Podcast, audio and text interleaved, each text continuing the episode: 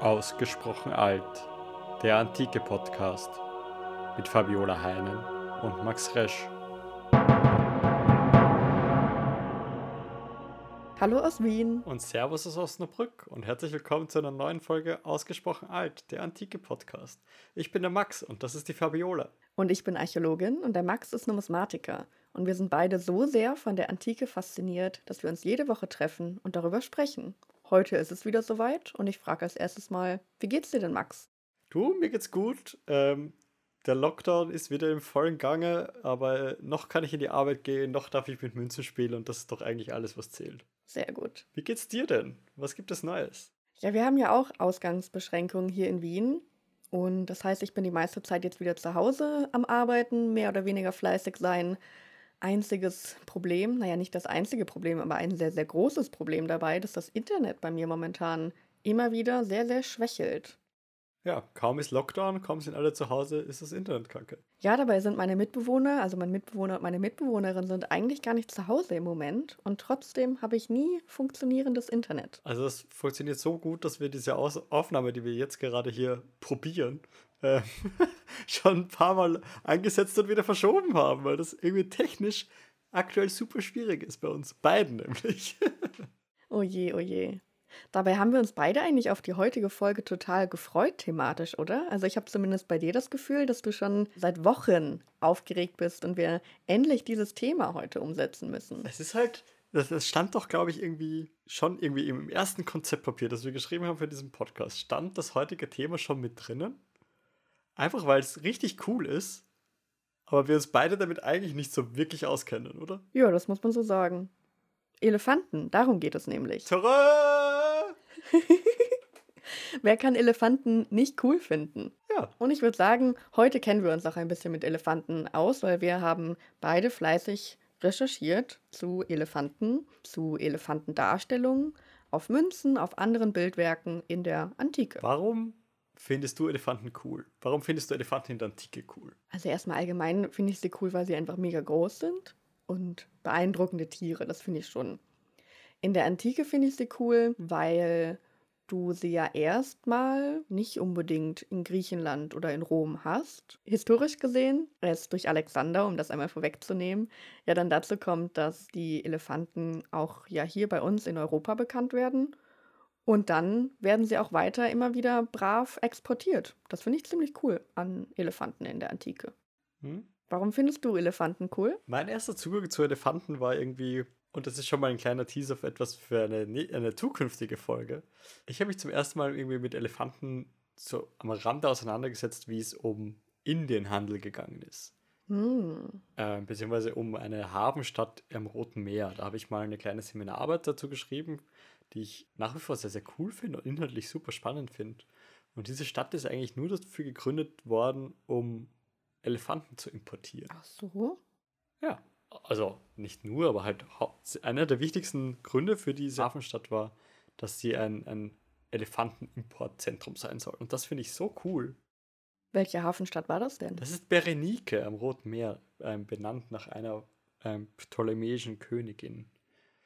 Hm. Super faszinierend, aber dazu reden wir ein andermal. Aber da kam ich irgendwie zum ersten Mal auf die auf Elefanten und im Zuge dessen fand ich das irgendwie super faszinierend, dass Elefanten irgendwie so das Ding waren, dass du im Hellenismus als König von Welt, als König mit Heer, mhm. also als, als Heeresmacht, musstest du irgendwie Elefanten haben. Ja. Und das ist super faszinierend.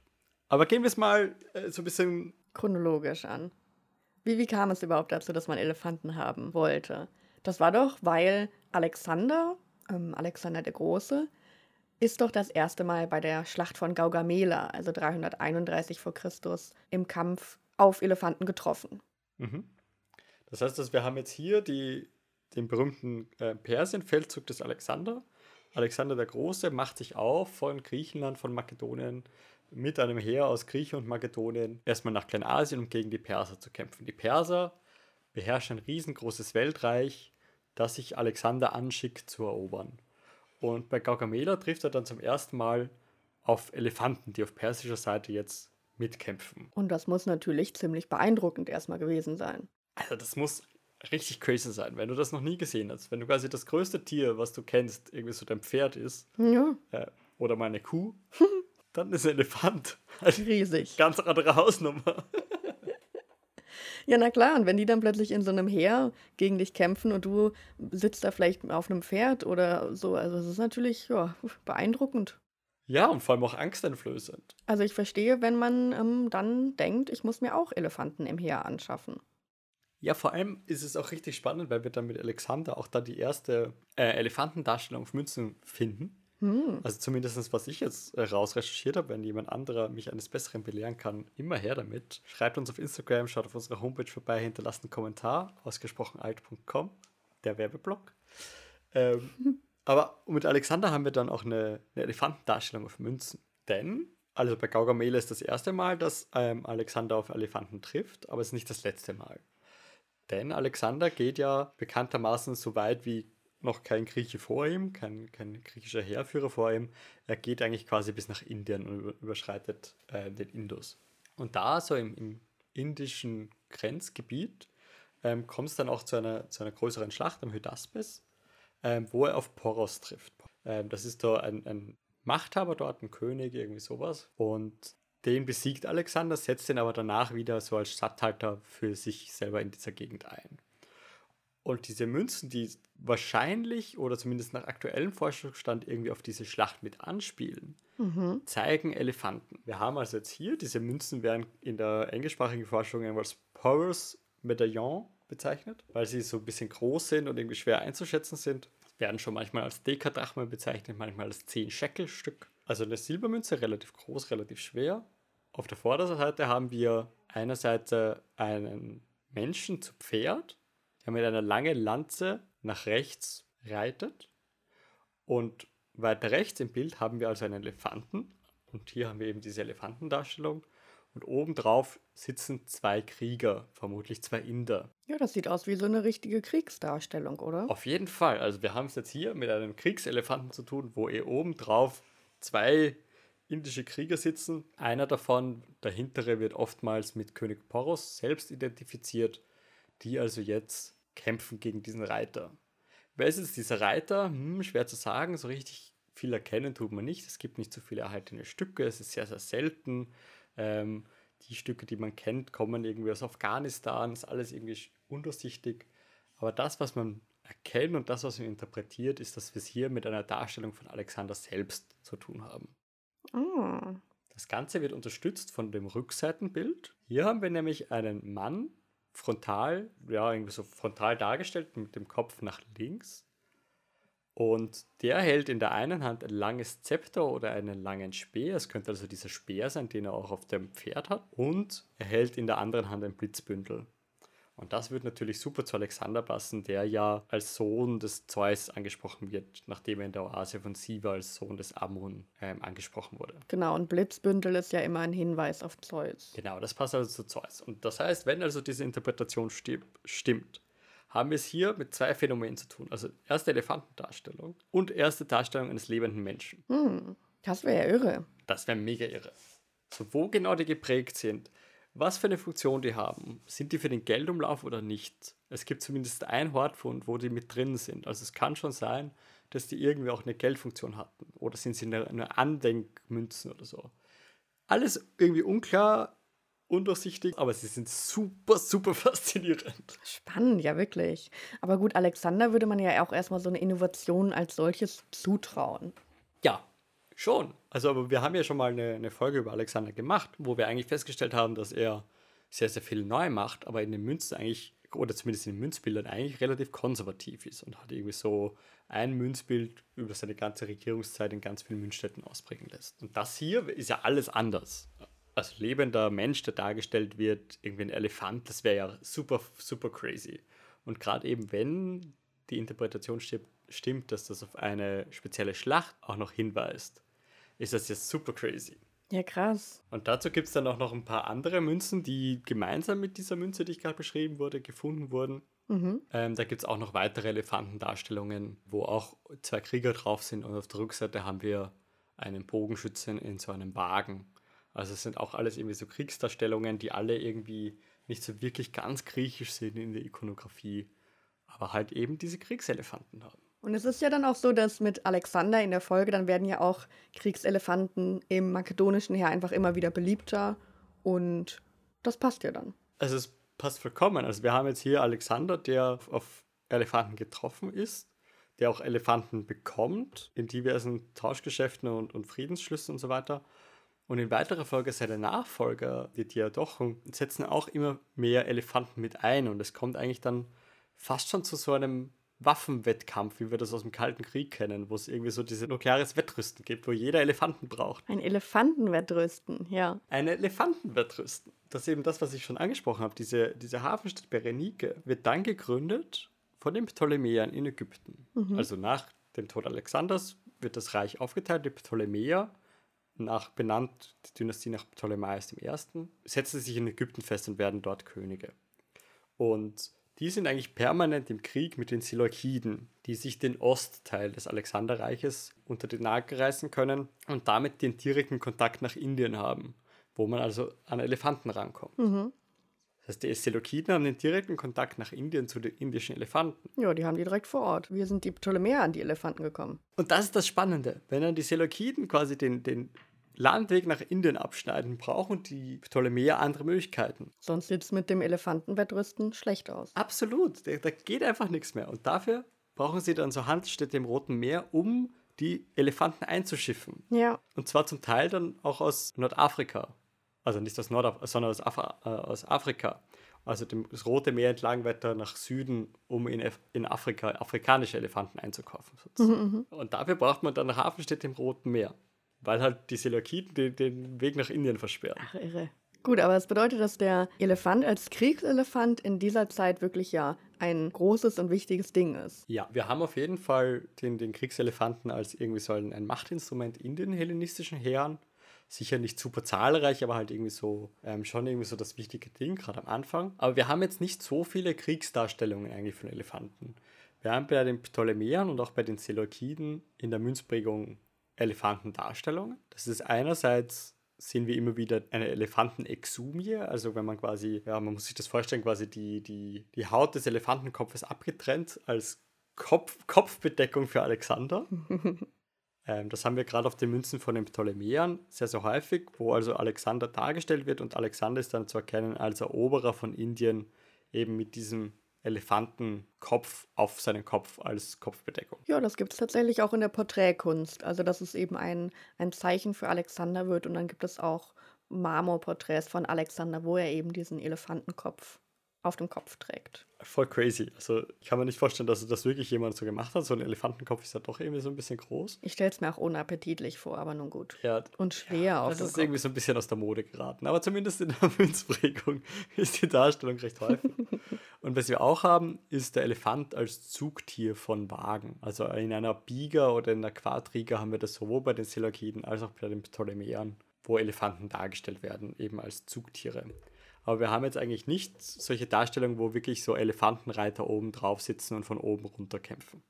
Ja.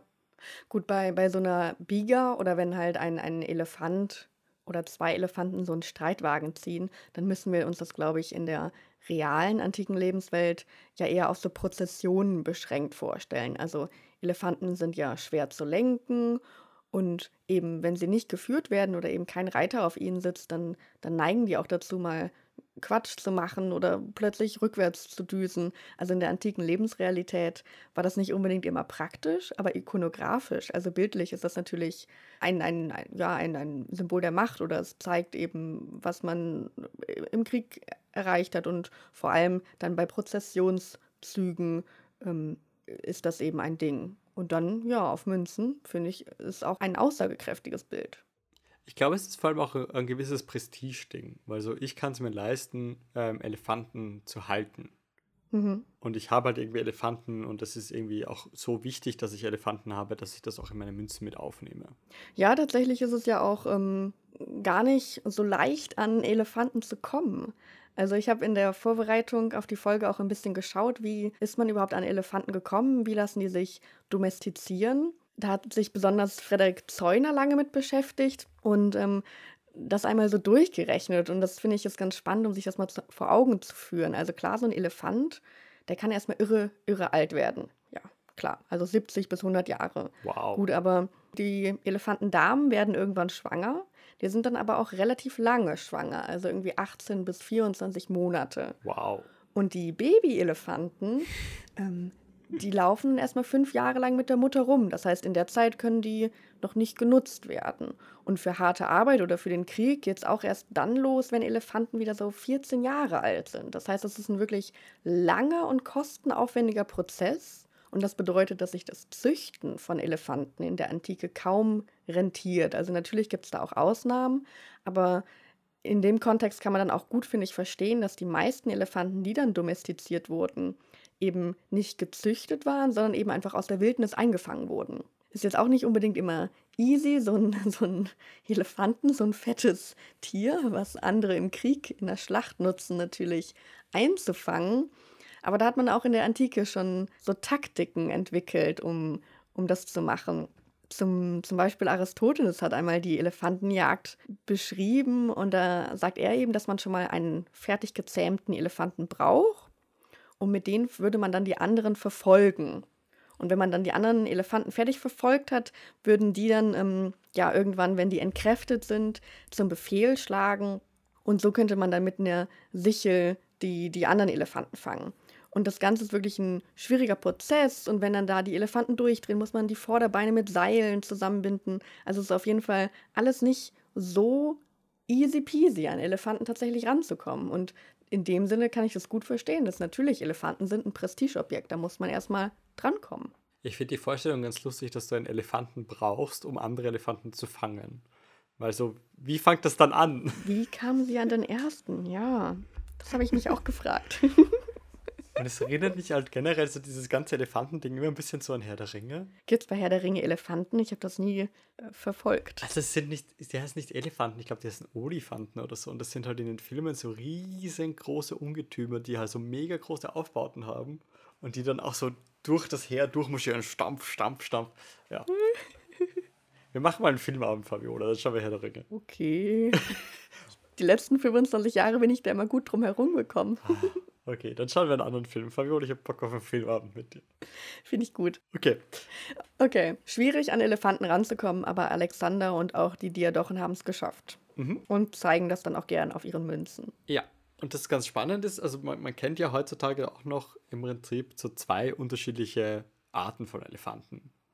Also es gibt die asiatischen Elefanten oder ich, zumindest ich bilde mir ein, dass ich eher so den Begriff indische Elefanten gehört habe. Und dann gibt es afrikanische Elefanten. Gut, da musst du jetzt aber mal mich und alle anderen, die zoologisch nicht so fit drauf sind, updaten.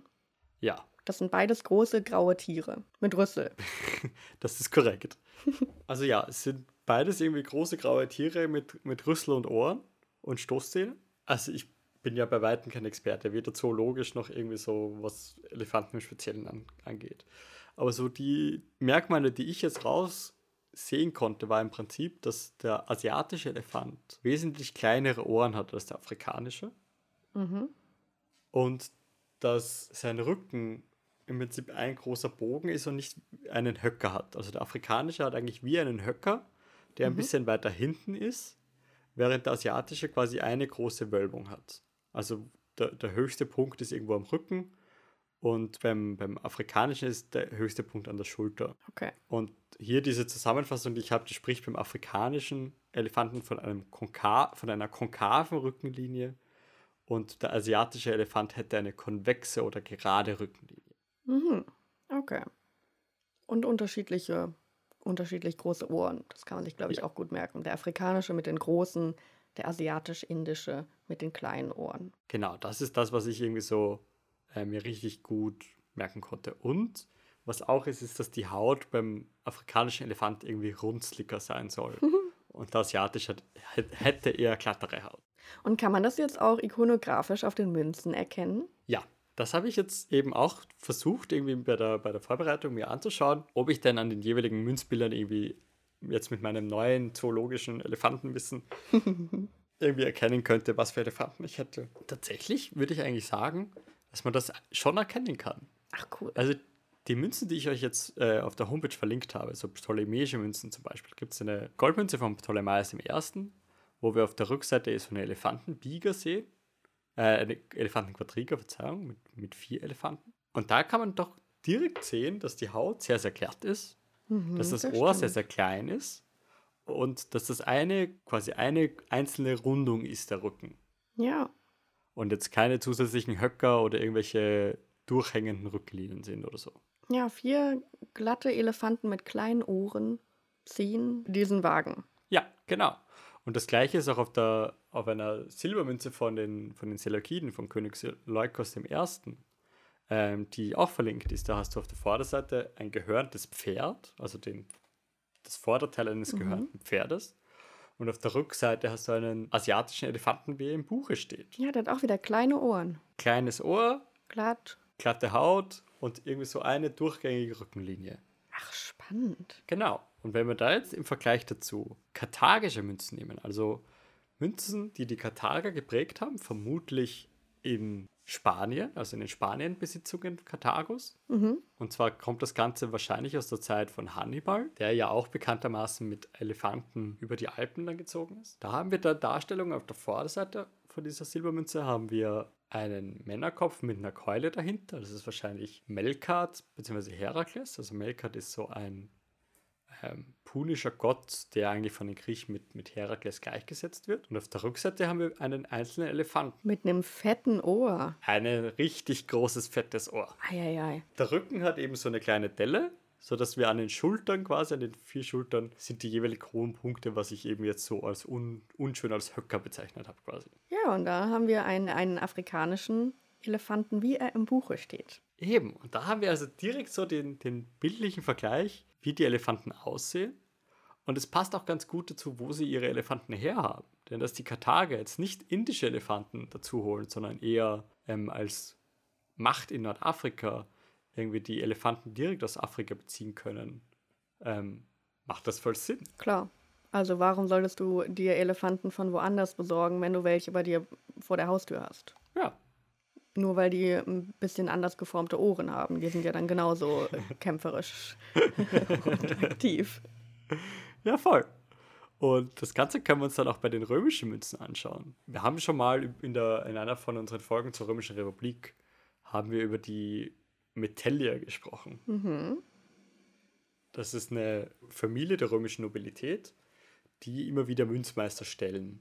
Und das beginnt dadurch, dass Lucius Caecilius Metellus im Jahr 251 gegen Hasdrubal, einem karthagischen Heerführer, einen großen Sieg erringt und dabei auch über Elefanten siegt. Also im Zuge dessen wird dann irgendwie so der Elefant fast schon das Wappentier von diesen Metelliern Ja. und wird immer wieder auch auf Münzen geprägt. Und diesen Denar, das sehen wir jetzt auf der Rückseite, also auf der Vorderseite einen Kopf der Roma, der Stadtgottheit, und auf der Rückseite haben wir einen Elefanten, einen Elefantenbieger, also zwei Elefanten, die einen Wagen ziehen. Und hier haben wir ja nicht ein super großes, aber ein relativ großes Ohr und vor allem wir haben eine sehr runzlige Haut. Afrikanisch, nicht wahr? Afrikanisch, was ja auch Sinn macht, weil die, die Römer ja hauptsächlich mit den mit afrikanischen Elefanten zu tun haben, wenn sie gegen die Karthager kämpfen. Mhm.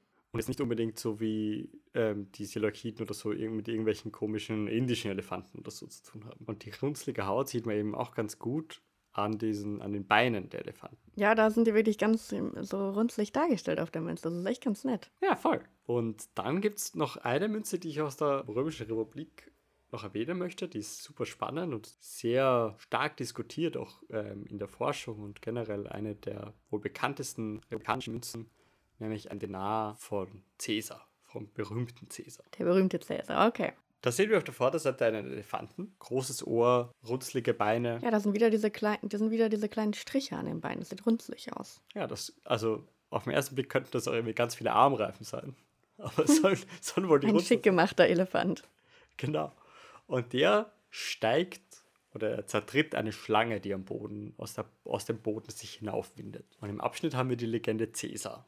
Also unmissverständlich, um wen es sich hier, um wen es hier geht. Okay, Elefant und Schlange und Cäsar. Auf der Rückseite können wir auch noch kurz eingehen. Ähm, da sehen wir verschiedene Priestergerätschaften, ähm, die wahrscheinlich oder die ziemlich sicher einfach auf, das, auf die Tatsache anspielen, dass ähm, Caesar Pontifex Maximus ist. Also dass er ähm, Oberpriester ist in der Krieg, äh, in, der, in der römischen Staatsreligion. Und warum ist diese Münze jetzt elefantentechnisch so spannend? Das ist jetzt vor allem, wie interpretiert man jetzt dieses Münzbild? Was haben wir jetzt mit hier Elefant und Schlange? Das ist ja irgendwie hm. erstmal richtig cool. Und davon, von diesem Münztyp hatte ich ja jetzt auch in letzter Zeit immer wieder ein paar Münzen in der Hand. Ähm, uh. Weil wir die hier, da wo ich arbeite, auch ein paar davon haben. Wie cool ist das denn? Ja. Hast du mir noch gar keine ja. Fotos geschickt? Nee, mach ich, mach ich mal. Wenn ich morgen äh, wieder ins Magazin gehe, suche ich alle Elefanten für dich raus, Fabiola. Sehr gut. Okay, nach diesem Private Talk. Warum ist diese Münze jetzt so cool? ähm, Abgesehen davon, dass du sie in der Hand hattest. Es hängt halt ganz stark von der Interpretation drauf ab, mhm. wie man jetzt diesen Elefanten und diese Schlange versteht. Und da ist auch schon viel diskutiert worden und irgendwie so die, die meiste Forschung geht jetzt davon aus, dass es hier irgendwie um eine Darstellung vom Guten, der Elefant, gegen das Böse, die Schlange. Das gibt es auch, glaube ich, in den Schriftquellen immer wieder, dass ähm, Elefanten so als gutmütige Tiere bezeichnet werden. Mhm. Voll. Und das ist irgendwie so eine, eine, Forschungsmeinung, die jetzt schon relativ lang so dasteht. Und jetzt habe ich einen Artikel gelesen, der relativ jung ist für die numismatische Forschung, also ich glaube so 2009 oder so, aber da findet sich ja dann die Literaturangabe auch natürlich auf unserer Homepage. Ausgesprochen alt.com. Danke. Aber da geht die Interpretation auf eine, auf eine wörtliche Ebene, auf eine philologische Ebene. Mhm. Denn Caesar, der, dieser Beiname, den Gaius Julius Caesar führt, gibt es in seiner Familie schon ein bisschen länger. Mhm. Und es gibt Schriftquellen, die aber alle aus der Spätantike kommen, also alle schon sehr, sehr weit weg sind. Aber die behaupten, dass dieser Beiname Caesar eigentlich aus, der, aus dem Karthagischen, aus dieser punischen Sprache käme. Okay. Und da so viel bedeuten würde wie Elefantentöter. Ui. Also, dass quasi der Erste, der diesen Namen Caesar bekommen hat, einen Elefanten getötet hat und deshalb fast schon diesen ja, prestigeträchtigen Namen hätte. Mhm. Das heißt also, dieser Elefant könnte also Cäsar selbst darstellen. Genau, er könnte ein Zeichen für Cäsar sein. Und das andere ist, dass zu dem Zeitpunkt, wo diese Münze ausgeprägt wird, macht sich Cäsar gerade auf. Auf einen Feldzug bereitet er sich gerade vor, in Afrika. Das ist einerseits Teil des Bürgerkriegs, aber gleichzeitig kämpft er dort auch gegen den König Juba mhm. in Nordafrika. Und was jetzt ganz spannend ist, ist, dass diese Schlange, die hier dargestellt ist, man sieht das nur bei wenigen Stücken wirklich gut. Aber die hat wie einen Kamm auf dem Rücken. Also so eine Kammschlange quasi. Ja. Und dass dieser Kamm im Lateinischen auch das Wort Juba bedeutet. Ui, das heißt, die Schlange würde dann für den König Juba stehen. Genau, das heißt, wir hätten also jetzt hier Cäsar, also wortwörtlich irgendwie so der Elefant, Elefantentöter, kräftiger Dings, zertritt auf die Schlange drauf, ja. Diese Kammschlange die jetzt mit Juba quasi ein Wortspiel ist auf diesen, diesen König Juba. Na, das ist ja philologisch wirklich spannend. Das ist super spannend. Also der Artikel kann das natürlich viel besser erklären, als ich das kann, ähm, weil sich da jemand wirklich auf, auf Textebene damit auseinandergesetzt hat. Hat mich richtig fasziniert. Finde ich richtig cool, dass das irgendwie vielleicht einfach ein Wortspiel ist, irgendwie so. Ja. Caesar versus Juba auf dieser Münze. Witzig. Und das alles mit einem richtig coolen Elefant. Und selbst wenn man die ganze Geschichte dazu nicht kennt. Ist eine schöne Münze, wirklich. Ist halt eine richtig coole Münze. okay, also wir haben jetzt viel über Münzbilder geredet, eben im Hellenismus, in der Römischen Republik. Was kann man sonst so an Bildgattungen zu Elefanten sagen? Na, du hast ja vor allem jetzt über Kriegselefanten gesprochen. Mhm. Oder zumindest Elefanten, die irgendwie mit militärischen Erfolgen zusammenhängen. Ja. Und da ist es so, ja, bei Alexander und dann so sind die alle auch echt beliebt und so. Bei den Römern wird das dann tatsächlich erstmal ein bisschen weniger. Und das liegt auch daran, so, wir haben jetzt ganz viel darüber gesprochen, wie beeindruckend und cool Elefanten sind, aber es gibt da auch ähm, Nachteile. Mhm. Die brauchen viel Futter, die werden schnell müde und die sind ja auch einfach viel schwieriger zu führen als Pferde zum Beispiel. Und ja. eine Anekdote, die ich gefunden habe, die hat mir ganz gut gefallen von Plinius. Ähm, Plinius der Ältere, der berichtet nämlich in seinem achten Buch davon, dass Schweine eine ganz effektive Waffe gegen Kriegselefanten seien. Aha. Die Elefanten würden sich nämlich vor den Schweinen erschrecken, wenn die so quieken. Oh. Und als dann die Stadt Megara belagert wird, unter anderem von Elefanten, ähm, Kriegselefanten belagert wird, haben dann die Bewohner der Stadt ganz viele Schweine, das ist jetzt wieder nicht so schön, mit Öl übergossen und die dann in Brand gesteckt. Und die sind dann halt so quiekend und schreiend und brennend äh, herumgelaufen in die Richtung der gegnerischen Elefanten. Aber auf jeden Fall hat man die dann so verjagt. Das heißt, die, die, die Elefanten sind da dann in Panik geraten. Unabhängig von dieser Anekdote ist es einfach so, militärisch setzen sich die Kriegselefanten bei den Römern nicht unbedingt durch. Mhm. Das heißt, ja, es gibt, ähm, es gibt zum Beispiel auch Darstellungen einer Elefantenbiege auf dem Konstantinsbogen. Also solche Darstellungen gibt es auch durchaus. Zum Beispiel eben in der Reliefplastik. Aber was eben ganz spannend ist, ist, dass die Elefanten auch in einer anderen Sphäre, in anderen Bildgattungen auftauchen. Also wir haben Elefanten auf Mosaiken, wo sie nicht unbedingt als Kriegselefanten dargestellt werden. Wir haben Elefanten auf Sarkophagen. Wir haben sie aber auch als architektonische Merkmale ganz selten oder es gibt auch ganz nette Elefantenlampen. Echt? Elefantenlampen? Oh, das gefällt mir. Aber halt auch ganz praktisch, ne? Also mit der Rüssel, der eignet sich ja eigentlich ganz gut, dass dann da am Ende die, die, die Flamme so rauskommt. Oh, das stelle ich mir urcool vor. es gibt halt dann in dieser Zeit Elefanten in römischer Zeit eben nicht nur im Krieg, sondern ab 160 vor Christus gibt es die auch im Zirkus. Ah. Und da gibt es dann Schaukämpfe von Tieren und Menschen. Die waren vor allem im ersten Jahrhundert vor Christus in Mode. Halt wurde dann halt, ja, ja, ganz schön krasse Kämpfe. Das heißt, muss ich mir das so vorstellen, dass dann jetzt ein Elefant irgendwie mittendrin steht und dann kommen ein paar Menschen auf ihn zu und kämpfen jetzt gegen den Elefanten, bis die eine oder andere Partei stirbt. Genau. Oh. Und tatsächlich, ähm, ja, im ersten Jahrhundert vor Christus waren die beliebt insgesamt hat, das, hat diese Idee von den, von den kämpfenden Elefanten den Römern aber nicht so richtig getaugt oder nicht so richtig gefallen. Also zum Beispiel Pompeius macht sich irgendwann ganz schön unbeliebt, weil er eben auch Elefanten für Kämpfe im Zirkus benutzte. Und ähm, dann ist es auch wieder Plinius, der berichtet, dass dann halt, nachdem da diese Tiere mit Speeren getötet wurden und so, dass die Öffentlichkeit das richtig, richtig kacke fand, ja, und, und empört war und die Leute Tränen vergossen haben. Das heißt, diese, diese Schaukämpfe haben sich nicht durchgesetzt. Vor allem eben, weil Elefanten ja auch gern als gutmütig mhm. ähm, verstanden wurden. Und da finde ich es auch ganz schön, weil eben ab der Kaiserzeit gibt es dann artistische Elefanten im Zirkus. Also so wie man sich das vom modernen Zirkus vorstellt, dass der Elefant da irgendwie so einen Ball jongliert oder ja. so. Ach, wie lustig. Die wurden dann auf alle möglichen Tricks trainiert und konnten dann das wissen wir auch leider nur aus den Schriftquellen. Ich habe kein, keine bildlichen Darstellungen davon gefunden, aber falls ihr welche kennt, gerne uns nochmal schicken. Aber die, die konnten dann wirklich Tricks irgendwie Plinius berichtet auch wieder, sie haben menschliche Kleidung getragen oder konnten auch von Tellern essen und aus Bechern trinken. Also alles, alles ganz nett, wie ich finde. Ach, wie cool. Aber auch hier, wie beim Kriegselefant, stellt sich natürlich auch wieder die Frage, wo kommt der Elefant her, weil in Rom sind die erstmal nicht so beheimatet. Ach, der, der berühmte römische Elefant. das heißt, auch für die Zirkusspiele mussten die Elefanten irgendwo herkommen. Und da lohnt sich jetzt mal ein Blick nach Leptis Magna. Das liegt im heutigen Libyen. Und Leptis Magna ist eine Stadt, die in der Antike im Römischen Reich mehr und mehr Bedeutung gewinnt. Warum gewinnt jetzt Leptis Magna an Bedeutung? Ja, tatsächlich, weil es ein sehr wohlhabendes Handelszentrum für exotische Tiere ist. Okay. Also da gab es dann diese ganzen exotischen Tiere eben aus Afrika, vor allem Löwen und eben auch Elefanten. Hm. Und diese Tiere wurden dann für die Zirkusspiele im ganzen Reich importiert. Ah. Und da haben wir jetzt auch ein wirklich ganz, ganz schönes archäologisches Zeugnis. In Leptis Magna gibt es nämlich eine ein Meter hohe Marmorstatue von einem Elefanten. Die, die stammt so, ja, aus dem, aus dem ersten oder zweiten Jahrhundert und sie war wohl genau an der Hauptstraße errichtet.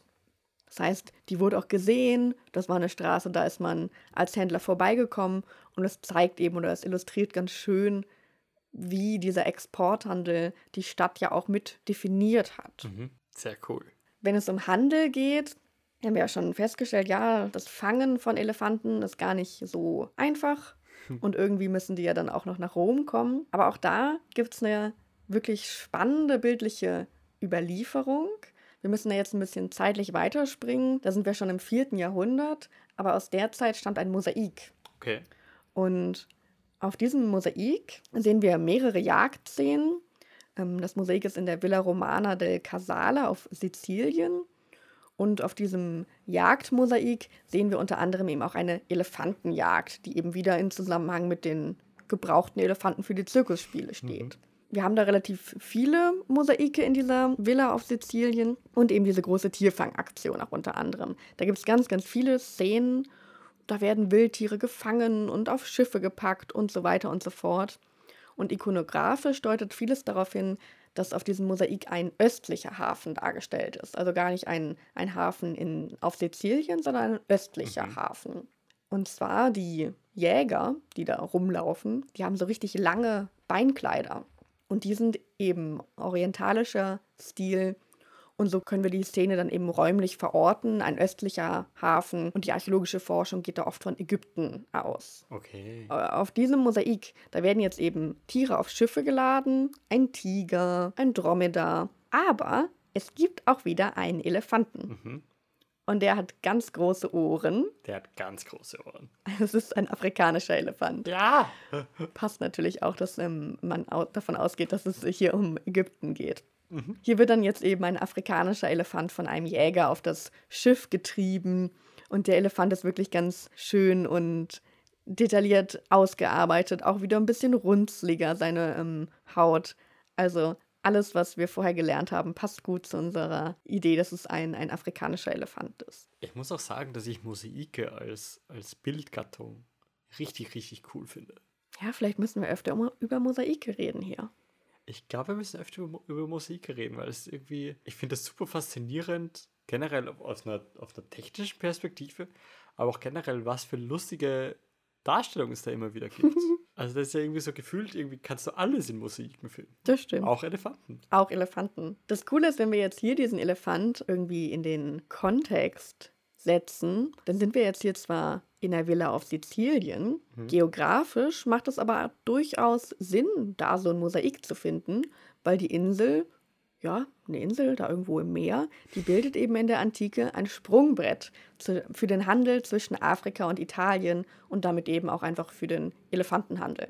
Ah, also dass das quasi so die Zwischenstation ist, wenn man irgendwo aus Ägypten oder aus Nordafrika einen Elefanten nach, nach Rom transportiert, kann es also gut sein, dass man da in Sizilien mal kurz Halt macht und die Elefanten mal eine Runde Auslauf machen lässt oder so. Genau, macht durchaus Sinn, da sowas zu finden. Ja, cool. Sizilien ist ja generell auch ein cooler, cooler Ort. Aber du hast ja am Anfang gefragt, wo haben wir Elefanten in Bildwerken? Mhm. Und ja, wir haben ihn auf Mosaiken, auch in anderen Flächen, Kunst, Bildgattungen. Also es gibt auch in Pompeji zum Beispiel eine Wandmalerei. Wir haben die Bildhauerei und so weiter. Aber insgesamt muss man so sagen, zahlenmäßig oder statistisch gesehen gibt es hier viel weniger Darstellungen als auf den Münzen. Mhm. Und Robert Sturm, der hat sich ausführlicher zum Beispiel mit Elefanten auf antiken Bildwerken beschäftigt. Und der sagt einfach, dass auch wenn der Elefant immer mal wieder vorkommt, anders als andere ikonografische Themen entwickelt sich da niemals so ein Leittopos, also irgendwie sowas so von wegen, so hat man Elefanten dargestellt, in diesem Kontext tauchen sie immer wieder auf. Also der Elefant kommt zwar gerne vor, aber er wird jetzt nicht das Lieblingsthema ikonografisch gesehen in, in, den, in den Bildwerken. Mhm. Und das finde ich ganz spannend, wenn man in dem Zusammenhang sich überlegt, ja, hm, bei den Römern gab es den zwar im Zirkus und das war schon beliebt, aber militärisch hat er sich da auch nicht so durchgesetzt. Und wenn man sich dann fragt, ja, warum eigentlich? Also warum hat sich dieser Elefant jetzt einfach auf Dauer nicht so durchgesetzt? Also ikonografisch konnte zumindest Robert Sturm da jetzt keine Antwort liefern. Aber was ich ganz spannend fand, ist einfach diese Sache, dass es sich auf Dauer gar nicht unbedingt gelohnt hat, Elefanten anzuschaffen, abgesehen von artistischen, spannenden Sachen. Weil im Krieg, ja, hat sich das irgendwann nicht mehr gelohnt. Mhm. Und auch als Nutztier ist es einfach so, dass, ja, die brauchen viel Futter, die Elefanten. Die werden schnell müde, schwierig dran zu kommen. Dann können die nicht so viele Stunden am Tag arbeiten. Da ist es einfach besser, sich auf die menschliche Arbeitskraft, also im Sinne von Sklavenhandel, zu verlassen. Also die sind günstiger. Mhm. Und deshalb gerade in so urbanisierten Teilen von, von Rom hat man den Elefanten dann eben weder als Kriegselefant noch als Nutztier gebraucht. Dann war der einfach nur ein lustiges, artistisches Spektakel im Zirkus. Mhm. Ja, also so böse es jetzt klingt, aber halt menschliche Sklaven kann man halt auch leichter nachzüchten. Macht schon Sinn, quasi auf, auf menschliche Arbeitsleistung zurückzugreifen und nicht unbedingt sich auf dieses exotische Medium Elefant zu versteifen. Ja. Also so cool ich die Vorstellung auch fände, dass irgendwie ganz viele Elefanten wild durch irgendwie das italische Hinterland laufen und halt irgendwie da die ganzen Großgrundbesitzer irgendwie auf ihren Elefanten reiten. Aber ich glaube, das kann man irgendwie für, die, für diese römische Antike sich nicht unbedingt. Ähm. Nein, er bleibt wirklich Kuriosität im Zirkus. Aber das passt ja dann auch irgendwie zu den Darstellungen. Also gerade in außerhalb der, der Münzdarstellung, wo er dann doch nicht super häufig, aber doch so ein bisschen regelmäßiger ist, ist es ja doch jetzt bei den archäologischen Zeugnissen vielleicht eher wirklich dieses exotische, außergewöhnliche, der, der Elefant irgendwie als ein Kuriosum. Ja, außergewöhnlich auch. Also du hast ihn dann schon tatsächlich manchmal eben in diesem Sinne so von wegen, dass du wieder eine Elefantenquadriga hast oder eine Elefantenbieger. Und dann ist das wieder, wo wir wieder beim Anfang sind, was ein Symbol der Macht.